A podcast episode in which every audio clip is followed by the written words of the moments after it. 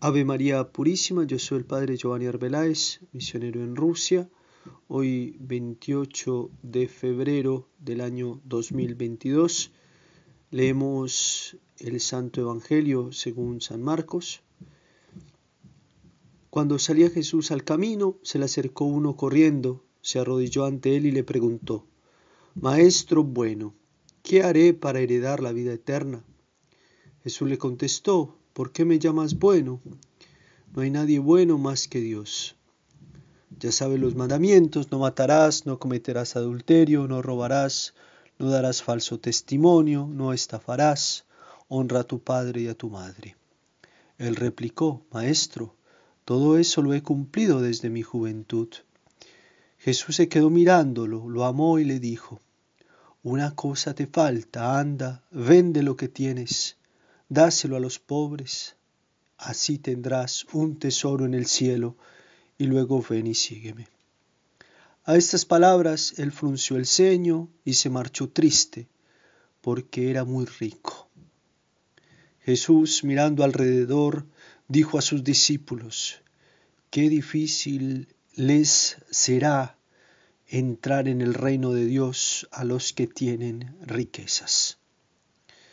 Los discípulos quedaron sorprendidos de estas palabras, pero Jesús añadió, Hijos, qué difícil es entrar en el reino de Dios. Más fácil le es a un camello pasar por el ojo de una aguja que a un rico entrar en el reino de Dios. Ellos se espantaron y comentaban, entonces, ¿quién puede salvarse? Jesús se les quedó mirando y les dijo, es imposible para los hombres, no para Dios. Dios lo puede todo. Palabra del Señor. Gloria a ti, Señor Jesús. En el Evangelio de hoy escuchamos el diálogo del joven rico con nuestro Señor Jesucristo. Y este diálogo, la verdad, es siempre apasionante, porque en ese joven está el deseo de todo joven de encontrar el sentido de la vida. Además, este diálogo es apasionante porque nos muestra el desenlace de un llamado y un rechazo. Un llamado al cumplimiento de la ley moral, algo que este joven desde su infancia cumplía. Y además de este llamado, él escuchó el llamado sublime de Cristo a ser totalmente libre. Esa libertad de abandonarlo todo y seguir a Cristo. Pero él prefirió ser esclavo. Esclavo de sus muchas riquezas, de sus muchas posesiones. Y como señal de su esclavitud, el evangelista nos da el retrato de todo esclavo. Se fue triste. Por eso Queridos hermanos, Jesucristo no quita nada y da todo. Seguir a Cristo y vivir según su santa ley es el único camino para ser libres y ser felices. ¿Qué significa entonces darlo todo a Cristo? Significa, siguiendo eh, la terminología ignaciana, alcanzar la santa indiferencia. ¿Y qué es la santa indiferencia? Es abandonado todo afecto, tener la disposición interior de elegir y hacer lo que más me ayude a dar mayor gloria a Dios y de este modo cumplir la santa voluntad de Él.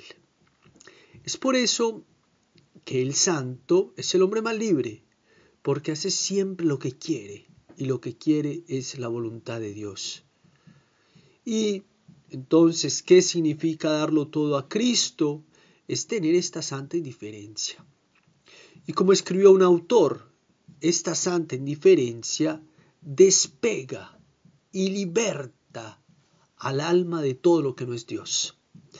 Y la hace parecerse a ese pájaro del paraíso de que habla San Francisco de Sales, el cual desdeñando la tierra no la toca nunca, viviendo siempre en el aire, de suerte que hasta cuando quiere descansar no se prende a los árboles más que por un hilito, del cual queda suspendido en el aire, fuera del cual y sin el cual no puede volar ni reposar. Del mismo modo, esas almas grandes, hablando con propiedad, no aman las criaturas en sí mismas, sino a su Creador y a su Creador en ellas. Y si por ley de caridad están ligadas a alguna criatura, no es más que para descansar en Dios, única y final aspiración de su amor. Viva, escribe San Juan de la Cruz, como si no hubiese en este mundo más que Dios y ella, para que no pueda su corazón ser detenido por cosa humana. Y también nada, nada, hasta dejar la piel y lo restante por Cristo. El ideal, continúa este, este autor, sería amar con todo el corazón todo lo que Dios quiere que amemos, pero sin hacernos esclavos de nuestros afectos y por lo mismo de las criaturas. Mas justamente en eso radica el pequeño milagro de amar sin encadenarse, poseer sin quedarse preso, usar sin goces egoístas, conservar su completa independencia y por último, no buscar en todo y por todo más que la gloria de Dios. Pidamos, pues, queridos hermanos, por intercesión de María Santísima, la gracia de amar y cumplir siempre la santa voluntad de Dios, el único medio para ser verdaderamente libres y felices. Ave María Purísima, sin pecado concebida.